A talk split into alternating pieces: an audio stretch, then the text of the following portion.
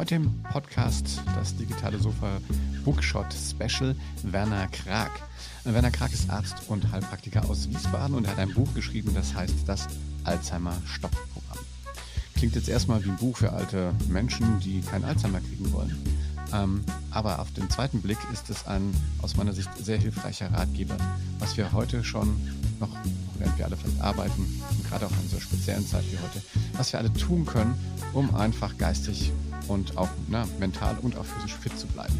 Ähm, wenn ihr also wissen wollt, hm, warum man zum Beispiel jeden Tag kalt duschen sollte oder was grüner Tee damit zu tun hat, dann solltet ihr jetzt reinhören in die Bookshot-Folge mit Werner Clark ähm, zum Thema das Alzheimer-Stopp. Viel Spaß. Das digitale Sofa mit Oliver Kemmern. Ja, hallo, herzlich willkommen. Äh, heute zu Gast bei mir ist ähm, Dr. Werner Krag. Hallo, Herr Krag, grüße Sie. Ja, hallo, grüße Sie auch. Sind Sie, geht's Ihnen gut? Sind Sie gesund und ja? Danke, danke. Wir versuchen aus der Corona-Krise das Beste zu machen, wie immer. Sehr schön. Ähm, Sie sind heute ähm, hier bei mir zu Gast, äh, weil Sie ein, finde ich, ein sehr schönes und interessantes Buch geschrieben haben. Und zwar das Alzheimer-Stopp-Programm. Ja, ja. Wie kommt man auf die Idee, ein Alzheimer-Stopp-Programm zu schreiben? Äh, ja, gut, der Titel ähm, ist so ein bisschen ähm, äh, fehlgeleitet vielleicht. Äh, das wollte der ähm, Verlag so haben. Eigentlich ist es ein Buch, ähm, wo es um Gehirngesundheit geht und ähm, wie man die erreichen kann, beziehungsweise wie man ähm, versucht, äh, nicht das zu tun, um, um das Gehirn quasi ähm, in einen schlechten Zustand zu bringen.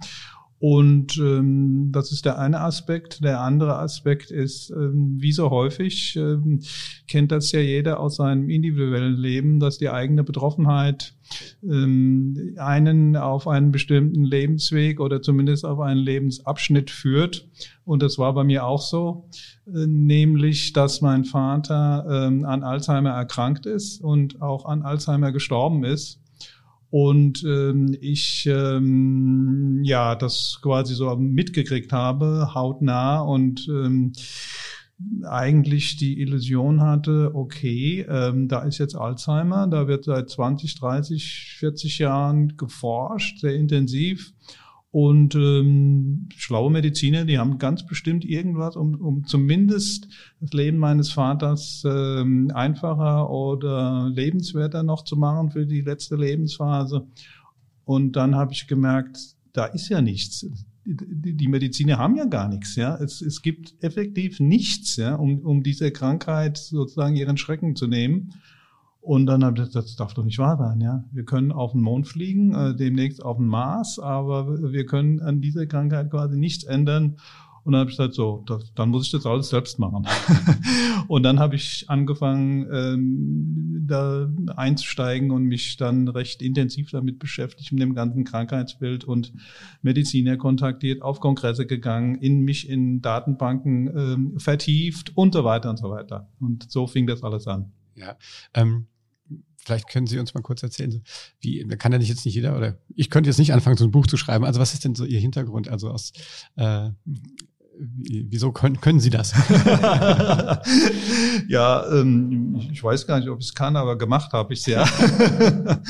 Mm, ja, also mein Hintergrund ist, ähm, ich habe äh, Medizin und Psychologie studiert und ähm, äh, versucht, das mehr oder weniger parallel zu machen und ähm, war aber dann doch ähm, etwas äh, Größenwahn und ähm, das gleichzeitig zu machen. Und dann ähm, habe ich also ähm, bis äh, zum Physikum äh, Medizin gemacht. Und äh, wie gesagt gleichzeitig die Psychologie, habe dann aber später ähm, mich ähm, mehr mit, äh, mit klinischer Psychologie dann beschäftigt und auch dann meinen Abschluss in Psychologie gemacht und dann äh, die Promotion noch dran gehängt angehängt und ähm, habe dann ähm, äh, auch eine eigene Praxis in Wiesbaden, ähm, quasi eine psychologische, medizinische Praxis, wo ich so äh, an der Schnittstelle zwischen Medizin und Psychologie arbeite und ähm, ja, was mir beziehungsweise meinen Patienten dann doch zugutekommt, weil es sehr wenige Leute gibt, die genau an dieser Schnittstelle arbeiten. Die Psychologen verstehen nichts von Medizin oder auf jeden Fall viel zu wenig. Und die Mediziner, äh, bei denen ist das genauso, nur, nur umgekehrt. Die verstehen nichts von Psychologie, beziehungsweise sie haben gar keine Zeit, sich länger mit den Patienten zu beschäftigen.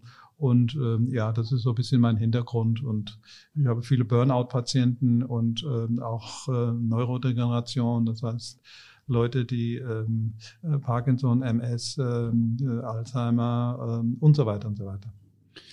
Ähm, vielleicht können wir mal kurz die, ähm, oder sagen wir mal so, das, das, Buch hat mir mein Vater quasi empfohlen, der das gelesen hat, weil bei uns in der Familie, auch vor allem in seinem Zweig der Familie, ähm, jetzt schon auch zwei Alzheimer ähm, äh, diagnostiziert wurden. Ähm, Ihr Buch richtet sich ja quasi, ist eigentlich ein präventives Buch. Richtig? Ja, ja genau, ja. genau. Ähm, vielleicht können Sie mal äh, kurz vielleicht Alzheimer als Krankheit oder vielleicht generell Hirnkrankheiten, die degenerativ sind, vielleicht kurz erklären für unsere Hörer, äh, dass man einfach auch weiß, wo, was gibt's da für Unterschiede und ähm, was passiert da eigentlich im Hirn? Ja, also ist es so, dass der, der Überbegriff ist eigentlich äh, Demenz oder Hirnleistungsstörungen und äh, die größte beziehungsweise die ja die die folgenschwerste beziehungsweise die der größte Anteil an diesen verschiedenen Erkrankungen, die es gibt. Also dazu zählt eben auch äh, MS zum Beispiel, also Multiple Sklerose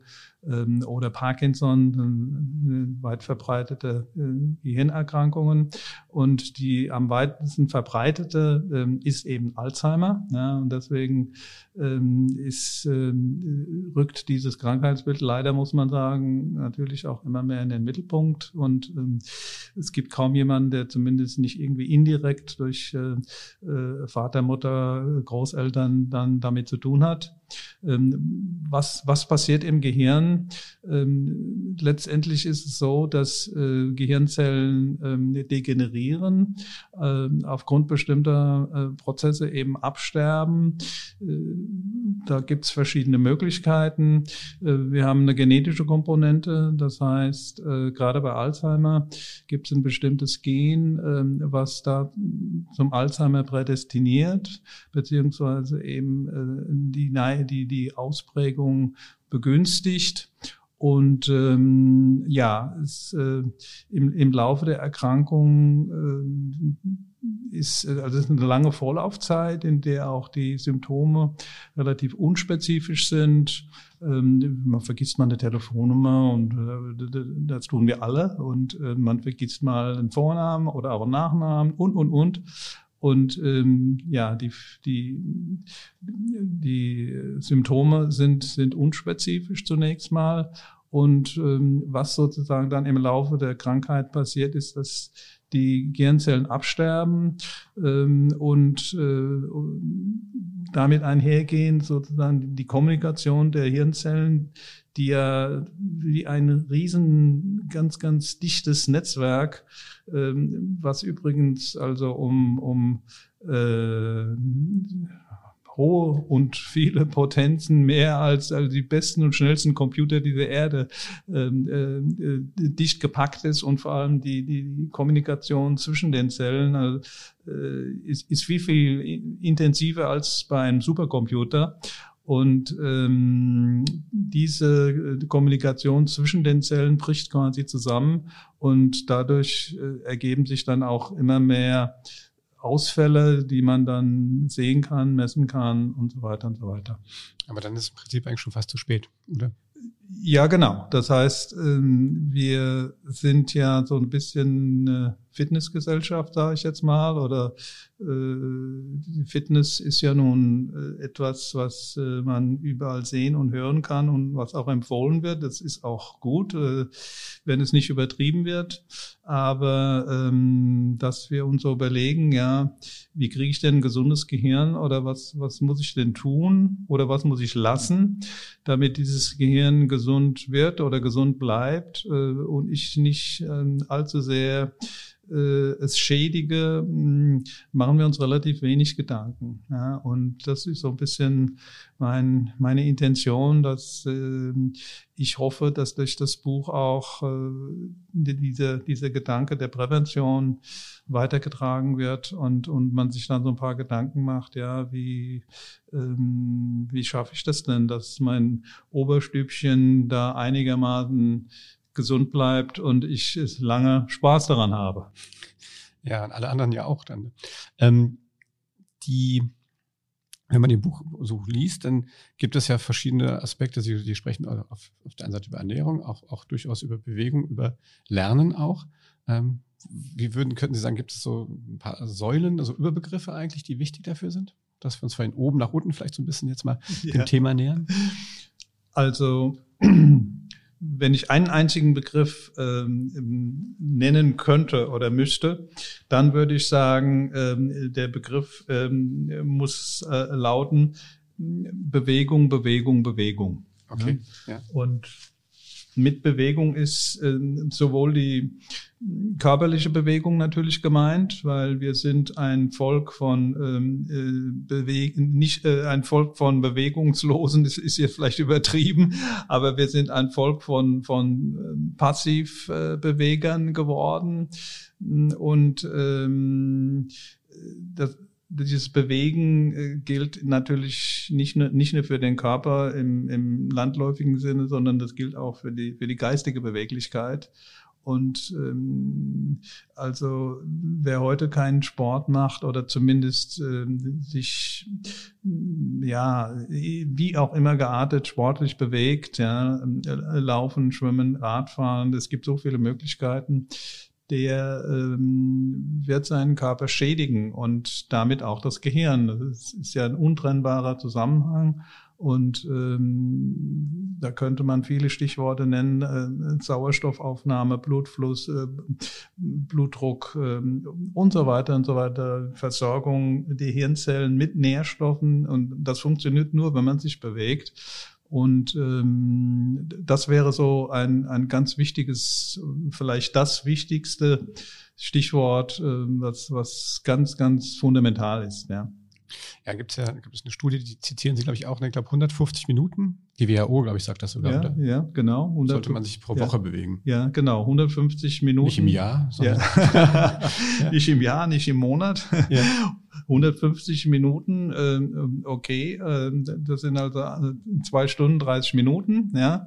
Und ähm, ja, wenn mir sagt 150 Minuten, ach du lieber Gott, ja, aber ähm, zweieinhalb Stunden äh, pro Woche, ähm, ich müsste jetzt mal kurz ausrechnen, 24 mal 7, wie viel ist das, ja?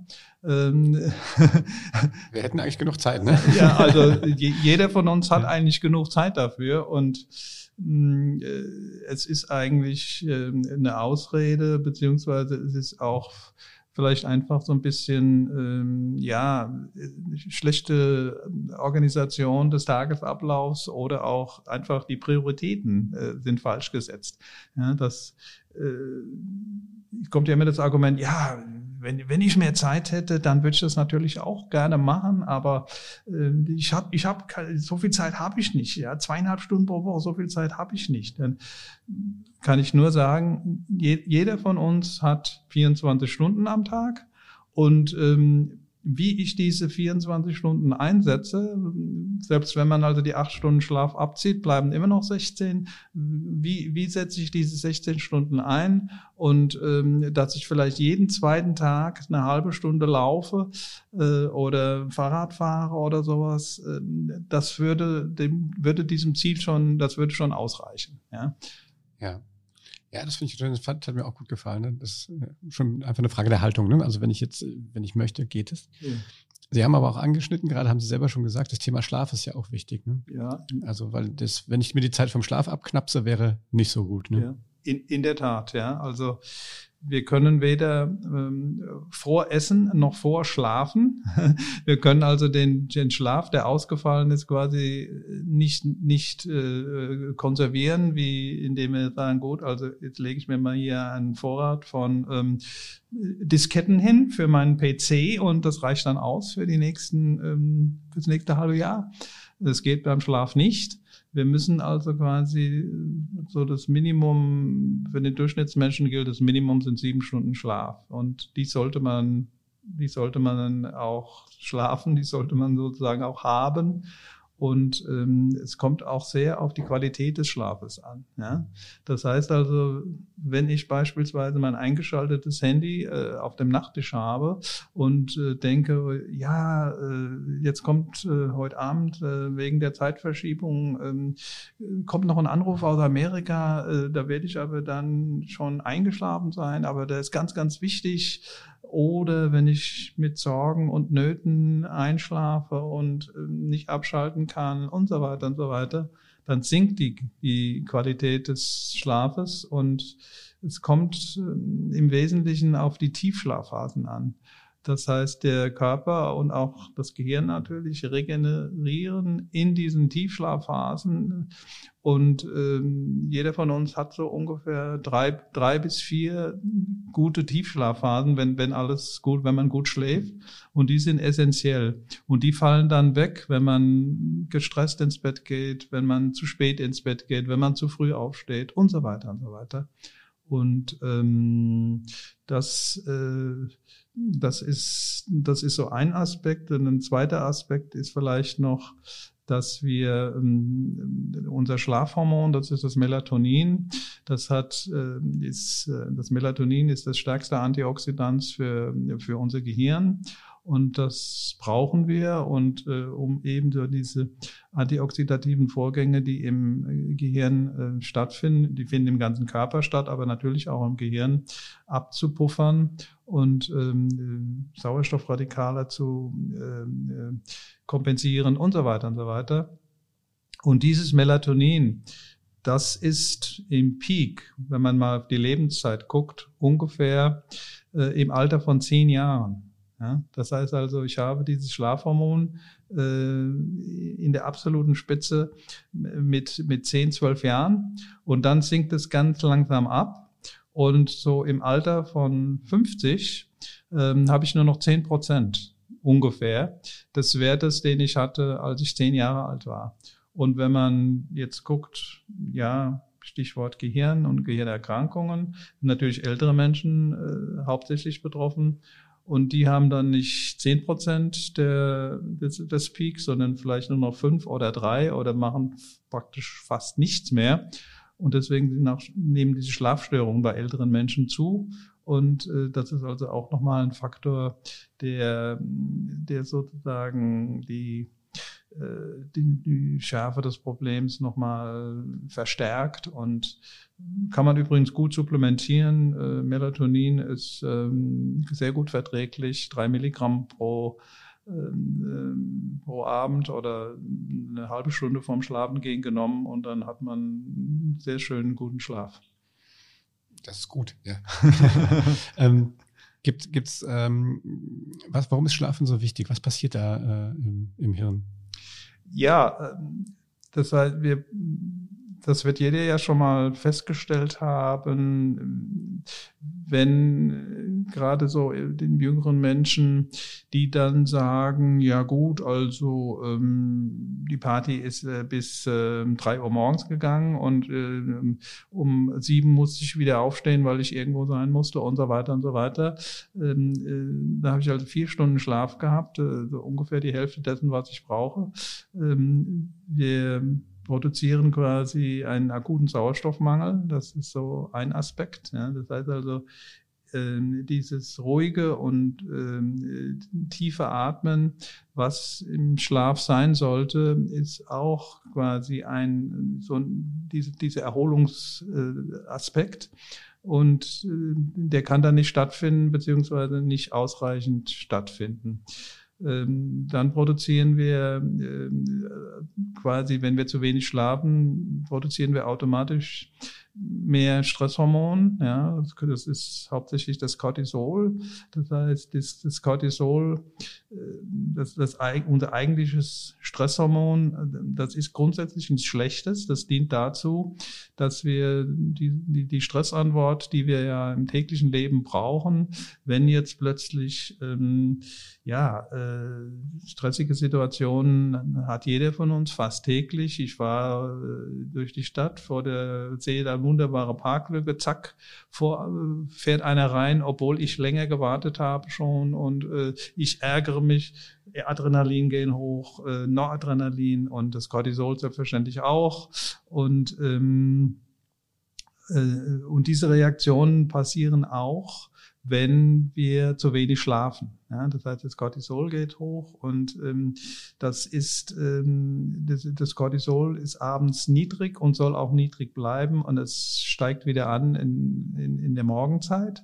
Und äh, das ist übrigens sozusagen der, der Aufwecker für jeden von uns. Ja. Das Cortisol bewirkt, dass ich morgens aufwache. Ja. Und ähm, aber hohe Cortisolspiegel äh, in, in nächtlicher Art sind schädlich für Gehirnzellen. Ja.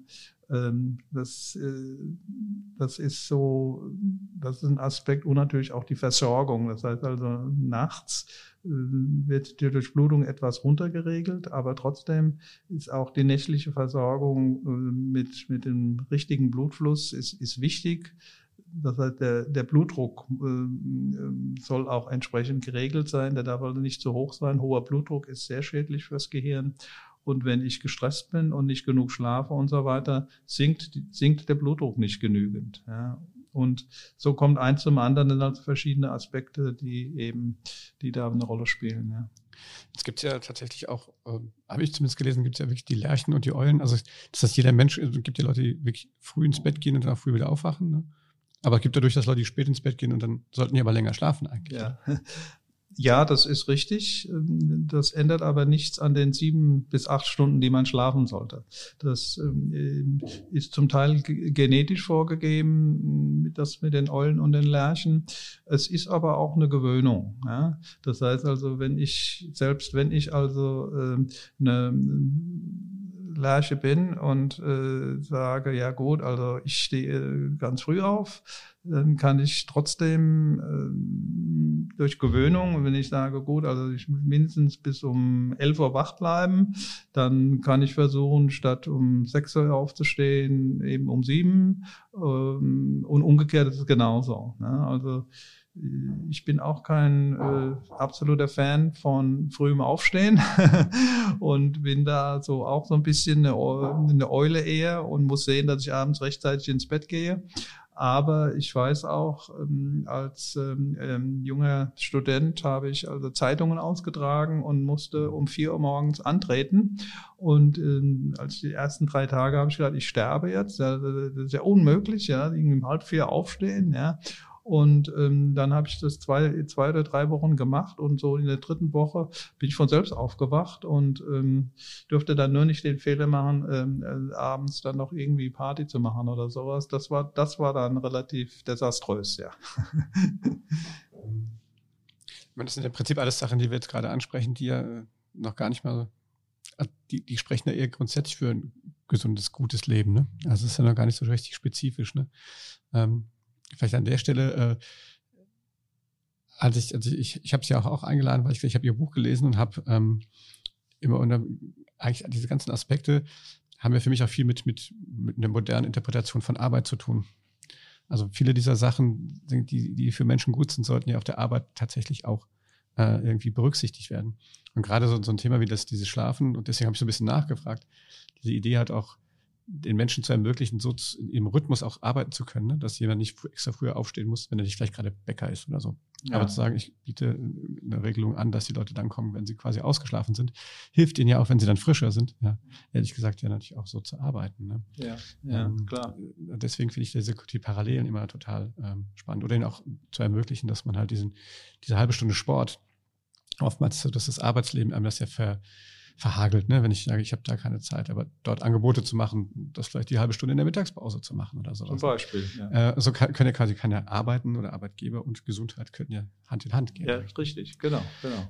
Ähm, vielleicht gehen wir mal vom, vom, vom Hirn, vom Kopf mal eine Etage tiefer oder zwei Etagen weniger tiefer. Setzen wir uns in den Aufzug, weil ähm, äh, man sagt ja, es gibt eine Verbindung vom Hirn direkt in den Darm. Ja, in der wie, Tat. Wie, ja. wie, soll ich das denn verstehen? Ja, Wie geht okay. ähm, ja, also das ist ein ganz faszinierendes Thema. Also ich bin da auch immer wieder überrascht, was äh, da die schlaue Leute ähm, alles erforschen und ähm, ähm, es ähm, ist, ist im, Prinzip, äh, im Prinzip ist es so, dass wir äh, selbst anatomisch, um sozusagen mit der, mit der einfachsten, mit der einfachsten Ebene mal anzufangen, ähm, anatomisch eine Verbindung haben äh, zwischen Darm und Hirn. Und ähm, das ist der sogenannte Vagusnerv. Und dieser Vagusnerv zieht eben ähm, von unserem ähm, äh, Darm ähm, über das ähm, Rückenmark mit, mit ganz vielen Verästelungen und so weiter bis hoch ins Gehirn. Und ähm, da haben wir quasi schon die erste große und auch leicht nachvollziehbare, also kein Hokuspokus oder sowas, nachvollziehbare Ebene, wie eben Darm und Hirn zusammenhängen. Das kennt ja auch jeder von sich selbst. Ähm, wenn wir aufgeregt sind, ähm, jetzt kurz vor der Prüfung stehen und ähm, von der viel abhängt zum Beispiel, dann ähm, müssen wir müssen wir aufs Klo rennen und äh, haben äh, zweimal Stuhlgang und, und müssen uns entleeren und, und, und. Ähm, und das ist so ein typisches Zeichen, das heißt also diese Stressreaktion, ähm, denn man könnte ja denken, ja gut, was, was, was, was, was hat mein Darm jetzt hier mit meiner Prüfung zu tun? Ja, ähm, und daran, daran sieht man also, dass die, die, das Denken, ähm, das, Gehirn, unsere äh, Gefühle, unsere äh, ja, Ambitionen, natürlich ein, ein körperliches Korrelat haben und, und da ähm, wird er da meistens vergessen, weil wir eben denken, ja gut, das ist also da irgendwie so eine Abfallgrube, ähm, äh, das riecht auch nicht gut, äh, also schnell weg damit und ähm, möglichst verdrängen und ähm, äh, wenn ich meine Patienten frage, ja, ähm, wie sieht denn so ihre Darmgesundheit aus und dann sagen, sagen alle unisone, ja, ich habe weder Verstopfung noch Durchfall. Punkt. Und damit ist es, und damit ist das Thema sozusagen erledigt. Und das ist quasi so die kleine Spitze dieses ganzen Komplexes. Und ähm, man kann heute das sehr, sehr schön untersuchen, die Darmgesundheit, also die Bakterienarten im Darm auffieseln und gucken, sind denn genug von den Guten da? Sind zu viele von den Schlechten? Äh, verdrängen die Guten äh, die Schlechten? Dann ist man auf dem richtigen Weg. Oder ist es eher umgekehrt? Ja, die Schlechten verdrängen die Guten.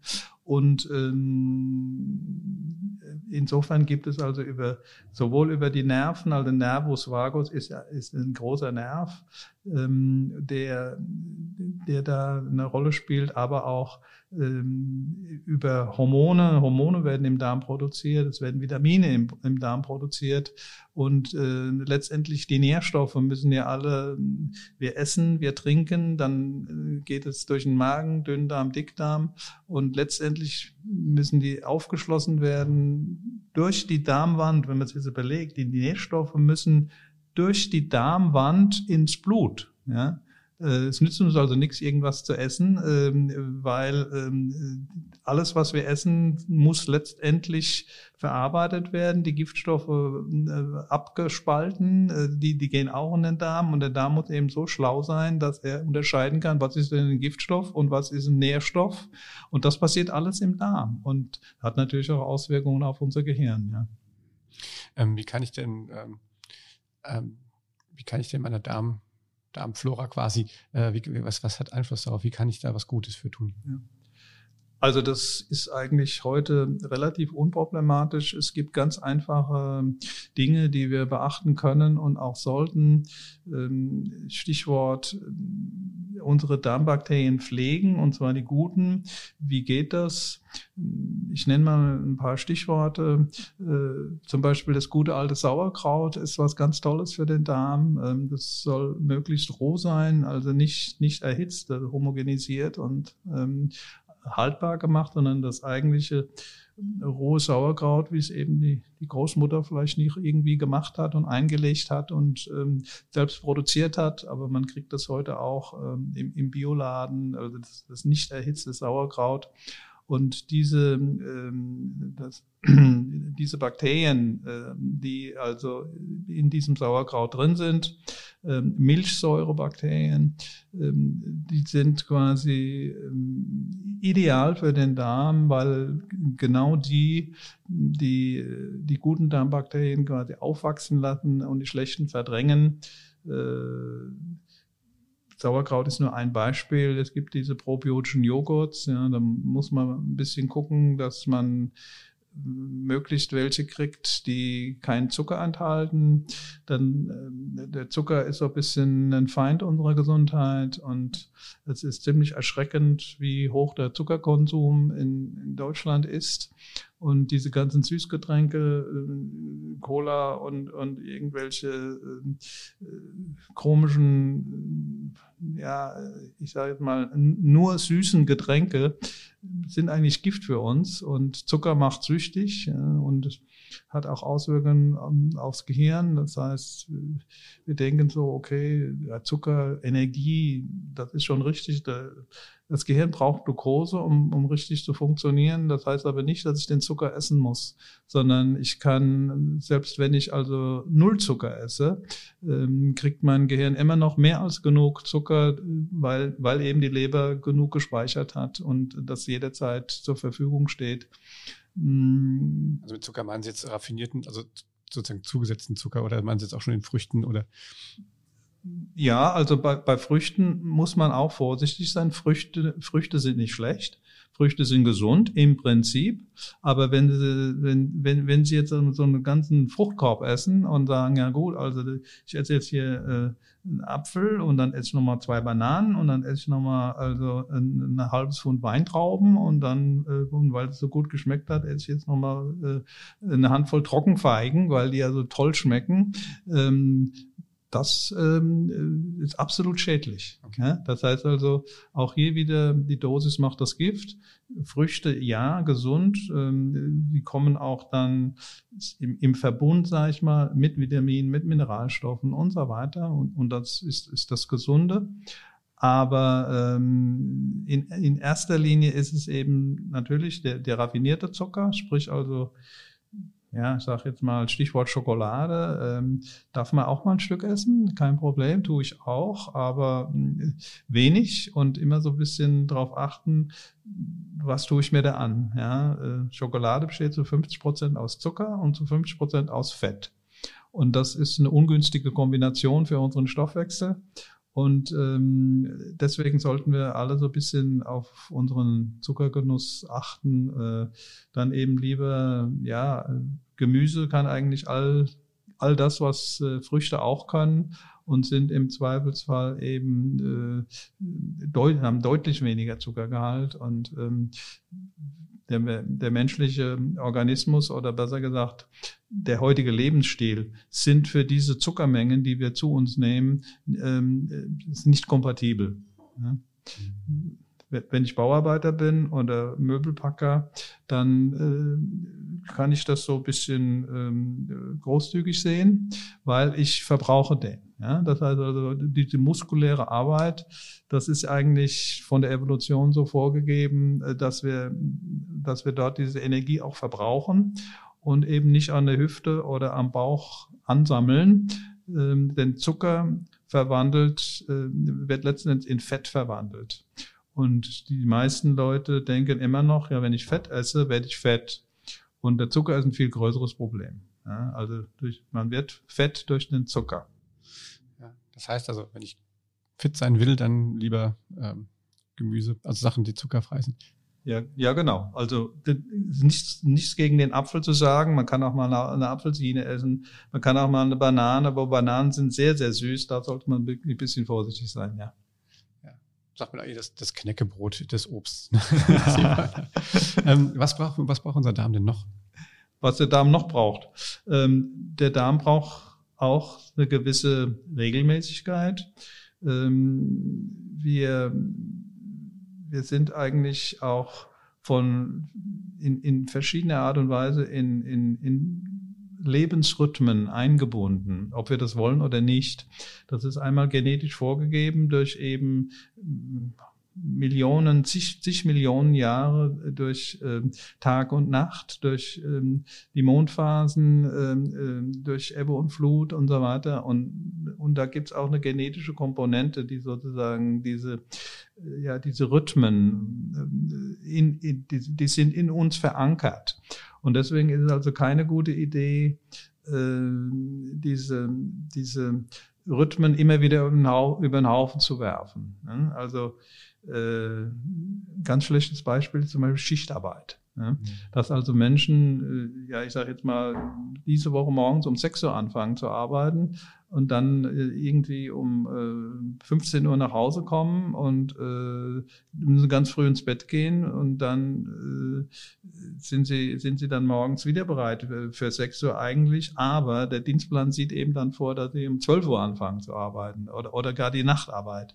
Also das ähm, das äh, ist ähm, also das, das ist sehr, sehr schädlich für den Gesamtauge und auch für das Gehirn. Also Schichtarbeiter haben wesentlich höhere Gesundheitsrisiken und auch eine höhere Anfälligkeit für, für neurodegenerative Erkrankungen.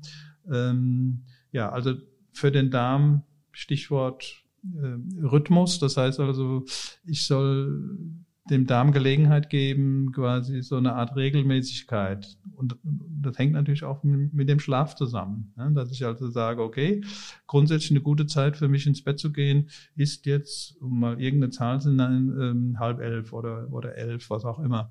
So, und, und das versuche ich einigermaßen, das muss jetzt nicht auf fünf Minuten passen, aber einigermaßen einzuhalten. Und wenn ich das mal zwei, drei, vier Wochen mache, dann entwickelt der Körper eine Rhythmik und das ist gut für uns. Und dass die Darmentleerung physiologischerweise morgens stattfindet, äh, da gibt es keine feste Zeit, die jetzt also ideal wäre, aber es soll sozusagen ein Rhythmus da sein, zur gleichen Zeit schlafen gehen, zur gleichen Zeit aufwachen, äh, zur gleichen Zeit die Darmentleerung, alles mit, ich sage jetzt mal plus minus eine Stunde, es ist alles okay. Und ähm, also das tut dem Darm gut. Ja.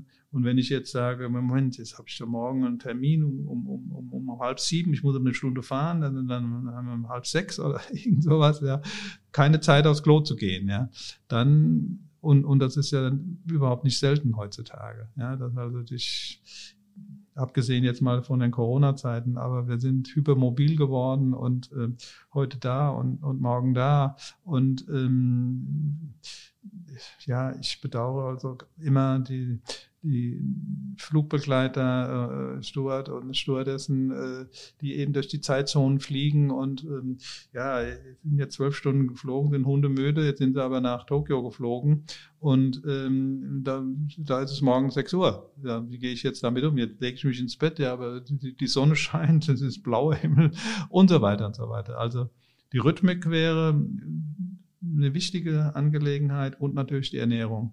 Die Ernährung hat den größten Einfluss auf unser Darmmilieu und auch auf unsere Darmgesundheit. Den Zucker hatten wir schon angesprochen und Ernährung ist ein weites Feld.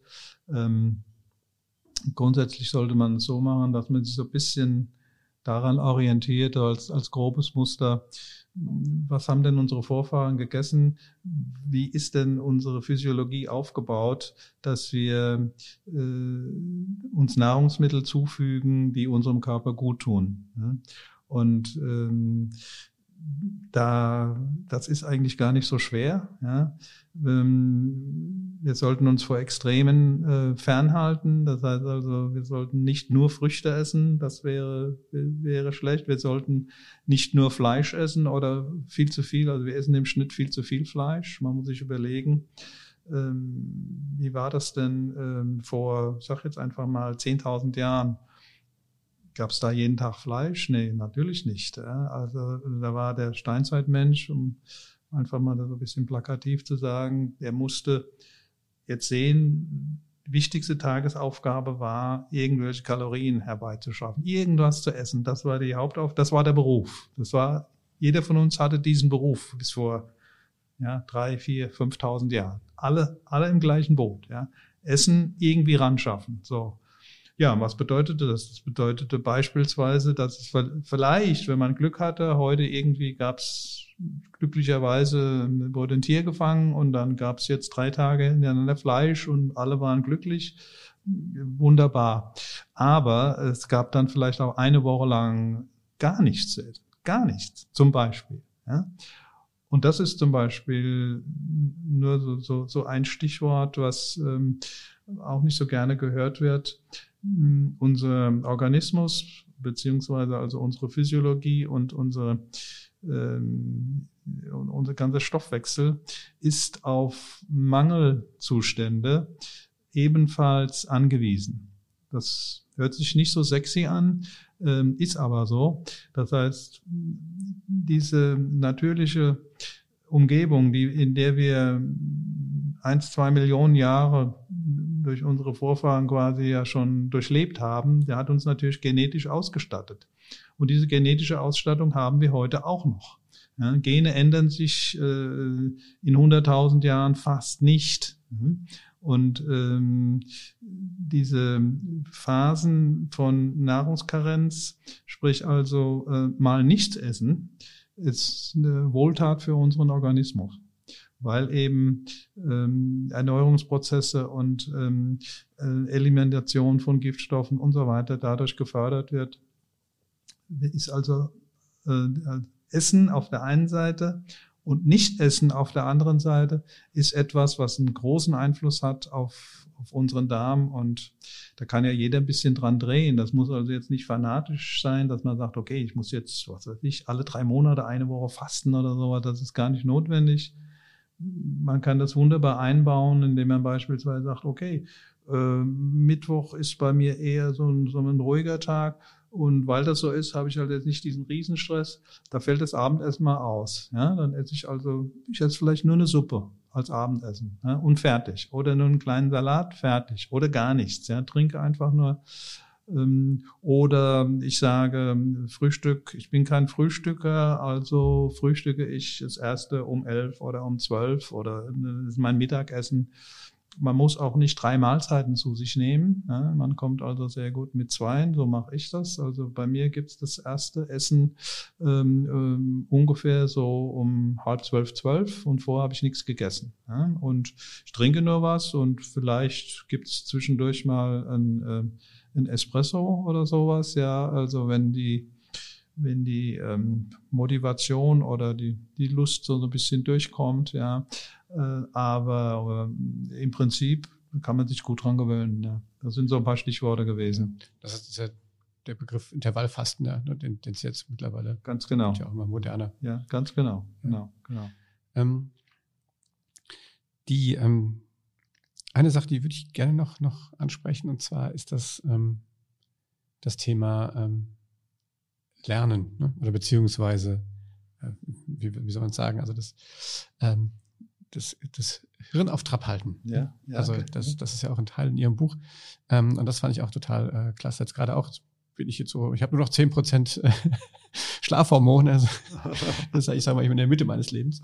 Ähm, aber das, dieses Thema lebenslanges Lernen, also das beschäftigt mich persönlich total, weil ich das auch total spannend ja, finde, ja, auch, im, auch im Kontext halt auch von, von, von neuem Arbeiten, modernem Arbeiten, dass man sagt, ich muss permanent lernen. Aber Sie sagen ja auch, im Prinzip ist das unheimlich wichtig, ne, dass man, dass man permanent lernt. Erzählen Sie da noch ein bisschen was zu.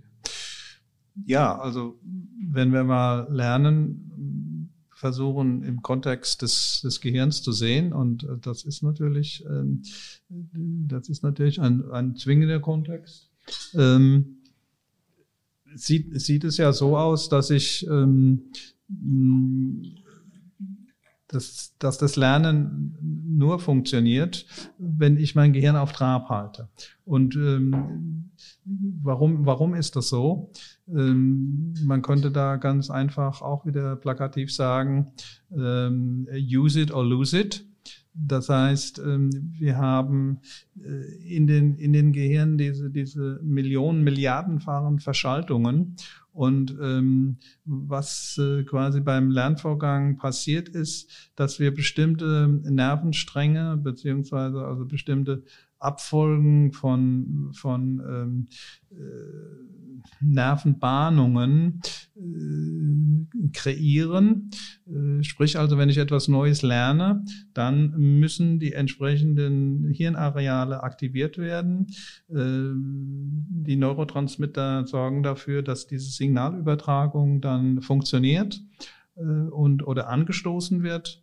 Und ähm, wenn ich jetzt äh, passiv bin und sage, ja gut, also ich hab, äh, bin äh, mit äh, 18 aus der Schule gekommen und das war sowieso alles unerfreulich und ich werde also jetzt nur noch, ähm, was weiß ich, ähm, diese bekannte Zeitung ähm, mit den vier Buchstaben lesen und ähm, das reicht mir und mehr will ich nicht und ich habe jetzt hier einen Job, den, den weiß ich und äh, ich weiß, wie der funktioniert und mache das. Das ist ganz, ganz schlecht für unser Gehirn, weil ganz, ähm, ganz äh, einfach gesprochen ist, ähm, diese, diese Bahnungen, äh, diese, diese Verschaltungen im Gehirn, wenn, wenn sie nicht benutzt werden, die atrophieren.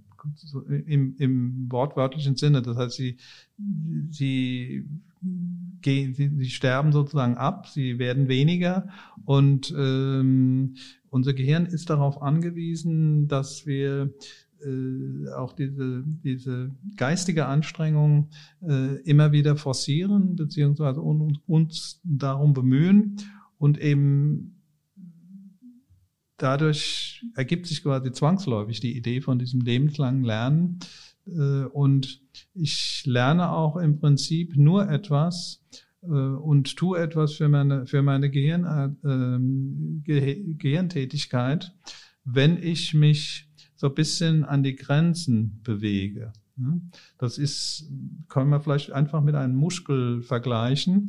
Äh, ich kann mein Herz jetzt nicht trainieren, indem ich jetzt äh, spazieren gehe. Äh, nichts gegen Spazieren gehen, zur Entspannung wunderbar, aber ich tue dafür nichts ähm, für meinen Herzmuskel. Oder wenn ich ähm, meine Bizeps und wenn ich ein bisschen mehr Kraft haben will, dann muss ich ins Fitnessstudio gehen und muss da so ein bisschen trainieren und dann kann ich auch äh, meine Muskulatur stärken. Und das ist im Prinzip das Gleiche mit unserem Gehirn auch.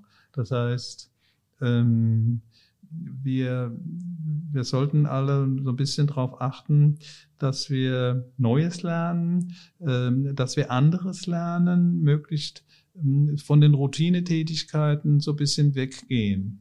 Also es ist ein, ähm, soll ich sagen, ähm, ein wichtiger Aspekt ist noch in diesem Zusammenhang so eine gewisse Einseitigkeit, die sich, die, die man leicht ähm, an den Tag legen kann, beziehungsweise die sich so aus unserer ja, Routine die, die man in, im Arbeitsleben ja oft entwickelt, dann ähm, darstellt. Also es gibt immer wieder ganz schlaue Leute, die, äh, ich sage jetzt mal, Mathematiker und Physiker und so weiter und so weiter, die aber auch Alzheimer bekommen. Und da würde man denken, ja, also so ein schlauer Mensch, ja, der war sein ganzes Leben lang Mathematikprofessor oder sowas, ja, wieso kriegt er Alzheimer? Und äh, vereinfacht gesprochen kann man sagen, solche Leute laufen Gefahr, durch Einseitigkeit ihr Gehirn atrophieren zu lassen. Das heißt, sie denken in gewissen Bahnen und das tun sie dann sehr gut und sind auch, kriegen auch Anerkennung und kriegen positives Feedback und so weiter und so weiter aber es ist eine große Einseitigkeit. Und mm, deswegen funktioniert es auch nicht, wenn man sagt, ja, ich mache ja Kreuzworträtsel und zwar richtig gute, schwere oder sowas. Ja. Warum funktioniert es nicht? Mm, weil die Übertragbarkeit auf die generelle mm, Leistungsfähigkeit des Gehirns nicht gegeben ist. Das heißt, wenn ich Kreuzworträtsel löse, nichts gegen zu sagen, ähm, kann man mehr mal machen und so weiter. Aber ich kann mir jetzt nicht erhoffen, dass beispielsweise meine sprachliche Kompetenz dadurch steigt oder meine äh, diese, diese Reasoning Power, das heißt also, äh, dass ich, dass ich äh, Schlussfolgerungen ähm, äh, leichter aus irgendwelchen Gegebenheiten ziehen kann. Ähm, Oder wenn andere Sudoku äh, ist ja auch jetzt irgendwie modern, ja, also dieses japanische Brettspiel. Und ähm, wenn ich das gut kann oder wenn ich das praktiziere, werde ich dort besser. Ja? Kreuzworträtsel werde ich besser werden. Ich kann also irgendwann schwierige Kreuzworträtsel lösen, hat aber eigentlich nichts mit, mit Gehirngesundheit zu tun, weil die Übertragbarkeit nicht funktioniert. Und das Positive mal äh, nach vorne zu schieben, äh, es gibt ähm, drei schöne Bereiche, die sich auch, ähm, wo sich auch empirisch gezeigt hat, dass das eine wirklich gute Art ist, sein Gehirn zu trainieren. Das ist natürlich ähm, Art 1 das lebenslange Lernen, also wobei ich mich fordern muss. Ja? Also durchaus irgendwas, wo ich sage, ja, ob ich das noch begreife in meinem Alter, ich weiß es nicht, ja, und, äh, aber dass ich mich pushe. Ja? Eine Aktivität ist das Sprachenlernen, weil das ist ziemlich hochkomplex. Ja? Also eine Sprache zu lernen ist sehr komplex. Ähm, das Reden, das Lesen, äh, das äh, Ausformulieren in der fremden Sprache. Und da hat sich gezeigt, dass der beste Effekt dadurch erzielt wird, dass wir die Sprache, die, die ausländische Sprache sprechen. Es nützt nichts, die Ausländer jetzt in den Kurs zu gehen und zu sagen, ja gut, also ich lerne jetzt äh, Chinesisch und äh, kann vielleicht sogar irgendwann ein bisschen was lesen oder äh, äh, gucke mir chinesische Opern an im, im Internet oder sowas. Nichts dagegen zu sagen als Unterhaltung, aber fürs Gehirn wäre es relativ uninteressant. Man muss es aktiv, man muss aktiv die Sprache sprechen, weil das ist ein hochkomplizierter Vorgang, der ganz viele Hirnareale bewegt und, und darauf kommt es an. Und Zweiter, ein zweiter Aspekt äh, oder eine zweite, mh, hm, ein zweiter Bereich ist Musik machen. Und da liegt auch wieder die Betonung auf machen. Ja, es nützt also nicht, dass ich jetzt hier mir äh, das Radio anstelle und Musik höre. Auch nichts dagegen zu sagen. Aber es bewirkt für unser Gehirn, es kann entspannend sein und auch Freude bereiten. Aber der, der Effekt für unser Gehirn tritt nur dann auf, wenn ich aktiv dass man also ein Instrument lerne und dann eben die Geige, das Klavier oder woran ich auch immer Spaß habe, aktiv tatsächlich benutze und ähm, ja und, und dann habe ich dann habe ich also einen, einen positiven Effekt und last but not least ähm, gibt's noch diese wunderbare ähm, dieses wunderbare, ähm, diese wunderbare Freizeitbeschäftigung, das ist das Tanzen. Und zwar Tanzen richtig verstanden, also nicht jetzt in die Disco gehen und da irgendwie rumhopsen, das bringt relativ wenig, sondern richtig versuchen, so wie, wie man klassisch tanzt, das heißt also Gesellschaftstanz, ähm, äh, Schrittfolge, äh, Rhythmus, äh, die Musik, äh, der Partner oder die Partnerin, wo ich dann Acht geben muss, dass ich die, auf die Füße trete, der Mann ist da besonders gefordert, denn der muss ja überlegen, ja, was ist denn jetzt der nächste Schritt oder der übernächste Schritt? Ähm, um Gottes Willen, hier sind die Füße meiner Partnerin, da darf ich jetzt nicht drauftreten. Da kommt ein zweites Paar, äh, dem sollte ich jetzt nicht unbedingt den Ellenbogen ins Gesicht rahmen und so weiter und so weiter. Also eigentlich ein hochkomplexer Prozess und ähm, das ist gut für unser Gehirn. Ja, kann man ja auch also Sie, Sie, sprechen Japanisch, richtig? Ja. Unter anderem. Mit wie vielen Jahren, ich fragen darf, haben Sie es gelernt? Äh, ich habe Japanisch gelernt, so mit Anfang 30. Ja. Ähm, ich ähm, bin äh, durch, ähm, wie das ja so häufig ist, habe ich mich in eine Japanerin verliebt, mit Ende 20 irgendwie und ähm, auf der Uni und ähm, ähm, dachte plötzlich, das ja, ja mit Japan nie was zu tun, aber ja, durch diese persönliche, durch die Verliebtheit, äh, man tut ja da nun einiges an Verrücktheit, das weiß ja jeder von sich selbst. Und das habe ich dann auch gemacht und habe dann gesagt, okay, also das ist ja so wahnsinnig hier mit diesem Japan und ähm, ja und ähm, da musst du hin. Und wenn du da hin willst, dann ähm, musst du da doch wäre doch gut, wenn du die Sprache lernst. Ja, und dann habe ich dann in Deutschland angefangen, so nebenbei, dann immer mal da ein Kurs, da ein Kurs, da ein Kurs. Und ähm, dann bin ich, ähm, habe ich mir um ein Stipendium beworben und das auch bekommen und ähm, bin dann ähm, drei Jahre in Japan gewesen, ja, und habe auch dann die Sprache richtig gelernt, ja. Äh, Im Kontext Ihres Buchs waren Sie auch nochmal da, das gibt, oder? Habe ich das richtig verstanden? Ja, ja. Diese Insel der Hundertjährigen. Ja, genau. Erzählen Sie das vielleicht noch ganz kurz mal. ähm, ja, das hat ähm, mich äh, dann interessiert, wie, was, was, was, was hat es damit auf sich? Also die Japaner sind äh, als Volk dasjenige, was die längste Lebenserwartung hat im Durchschnitt. Also es gibt ganz viele Leute, die hochbetagt sind. Und das Wichtige daran ist jetzt nicht unbedingt das Lebensalter, sondern es gibt ganz viele Menschen, die hochbetagt sind, also ich sage jetzt mal 90 ähm, und noch relativ fit. Also die, die gehen noch arbeiten, die, die haben ihren Garten oder die, die arbeiten noch richtig so als, als Landwirt, ähm, haben vielleicht auch noch Tiere und so weiter und so weiter. Und die, die, die Spitze oder das Extrem dieser, dieser Menschen äh, befindet sich äh, auf Okinawa. Das ist also diese südliche, ganz südliche, südliche Insel äh, im Pazifik, äh, die zu Japan gehört. Und ähm, ja, da bin ich hin und habe mir das dann äh, mal angesehen und ange, äh, angehört und mit diesen Leuten gesprochen und so weiter und so weiter. Und ähm, es ist ähm, ein ähm, Zusammenspiel von günstigen Faktoren, sage ich mal, die diese Langlebigkeit bewirkt, die wir jetzt nicht so einfach imitieren können, aber wir können zumindest uns ein bisschen was abgucken.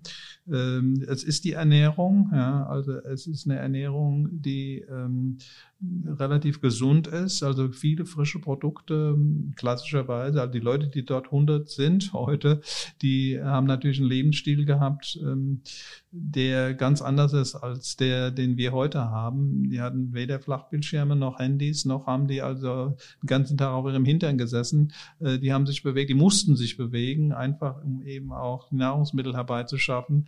Die Knappheit war immer ein, ein Thema. Es gab irgendwann gab es mal dann nichts zu essen für eine Woche oder sowas. So die Wirbelstürme fegen da über die über die Insel ziemlich regelmäßig und ähm, dann ist erstmal drei Tage Land unter. Da, da kann man nicht vor das Haus gehen. Da wird man, oder fliegen die, fliegen die Mülltonnen durch die Gegend, äh, und zwar die vollen, ja, oder die Autos sogar. Ähm, das ist so ein Aspekt. Die Ernährung, ähm, ein ganz wichtiger Aspekt ist, ist auch ähm, äh, die soziale Eingebundenheit. Also die, die Menschen, die dort leben, äh, sind vielfach in positiver Weise in, im, noch im Familienverbund und Familienverbund ist groß. Also es gibt dann bei diesen Menschen ähm, nicht nur die engere Familie, Bruder, Schwester äh, und so weiter, sondern es gibt also fünf, fünf Enkel und 18 Urenkel und dann vielleicht noch ein paar Urur. und ähm, also es ist eine große Gemeinschaft, die Leute kennen sich untereinander. Es ist zum Teil also ein, ein dörfliches Leben äh, gewesen und auch so die Idee, dass, dass man, dass, dass man den anderen gebraucht hat, um überhaupt zu überleben. Ne? Naturgewalten, äh, Knappheit vom Essen und so weiter. Ähm, ganz, ganz wesentliche Aspekte. Äh, und man kommt in der Freizeit auch einfach zusammen. Man, man geht einfach spazieren und dann klopft man an so beim Nachbar, hallo, wie geht's? Und ja, ich bin jetzt hier. Ja, setz dich hier, da ist dein Tee, ja ähm, den grünen natürlich, ja, den typischen äh, grünen japanischen Tee, ja, und der wurde eben vor 50 Jahren noch nicht mit Pestiziden traktiert äh, und ähm, äh, wo man heute weiß, welche Inhaltsstoffe äh, der hat und die übrigens auch gut für unser Gehirn sind. Und ähm, All das zusammengenommen bewirkt eben diese Langlebigkeit. Genetische Komponente ist natürlich auch dabei. Sonneneinstrahlung ja, wird, wird auch oft vergessen. Wir brauchen das Vitamin D in, äh, von der Sonne und ähm, ja, all das äh, kann man da sehen und man kann sich dann ein bisschen was abgucken. Ja, das haben Sie getan und alles in ein wunderschönes Buch gepackt. Das Alzheimer Stopp-Programm. Ähm, Herr Krak, vielen Dank. Ich fand äh, fast eine Stunde rum. Äh, ich fand es super spannend. Und wir haben es auch geschafft, dass wir, glaube ich, jetzt Appetit auf das Buch gemacht haben. Weil, ähm, ich, wie gesagt, ich habe es ja gelesen, muss sagen, ähm, es ist ja deutlich detaillierter im Buch. Sie geben auch konkrete äh, Tipps eigentlich, was man machen kann. Ähm, aber heute haben Sie schon mal, fand ich jetzt, äh, einen, einen schönen, echt einen rundrum einen, einen Abriss gemacht. Und ich finde auch wieder, das Thema ist Klar, wenn man Alzheimer äh, vielleicht gefährdet ist, ist das ein bisschen prägnanter, aber eigentlich ist das was, was jeder Mensch eigentlich mitnehmen kann, finde ich. Ganz genau, ganz genau. Und, ähm, ja, ja. Einige Sachen mache ich schon und ich muss sagen, äh, es macht auch durchaus Spaß. Ähm, und ich glaube, es ist auch gerade heute in der, in der Zeit, äh, ich glaube, wichtig, dass man da ein bisschen auf sich selber guckt ähm, und ähm, ja, auch auf die anderen guckt, aber auch was für sich selber tut. Ähm, und ich glaube, heutzutage geht es auch gut. Viele Sachen, die Sie angesprochen haben, die gehen gerade äh, heutzutage gut. Und ähm, ja, schön, dass Sie da waren. Ja, vielen Dank. Vielen Dank. Danke. Ähm, und wir, wir können ja nochmal sagen, also das Alzheimer-Stoppprogramm von Dr. Werner Krag im Trias Verlag erschienen und kostet 17, nee, 16,99. Ja. Mit der alten, also gut, die Umsatzsteuer ist, die wird ja bei den Büchern nicht gemacht. Ja. Also ich denke, äh, das, das lohnt sich auf jeden Fall. Ähm, ich wünsche Ihnen viel Erfolg mit dem Buch und, und auch äh, mit Ihrer Praxis und ähm, hoffe, dass viele äh, Hörer heute Impulse mitnehmen konnten und ihr Leben jetzt ändern werden. Ja, vielen Dank.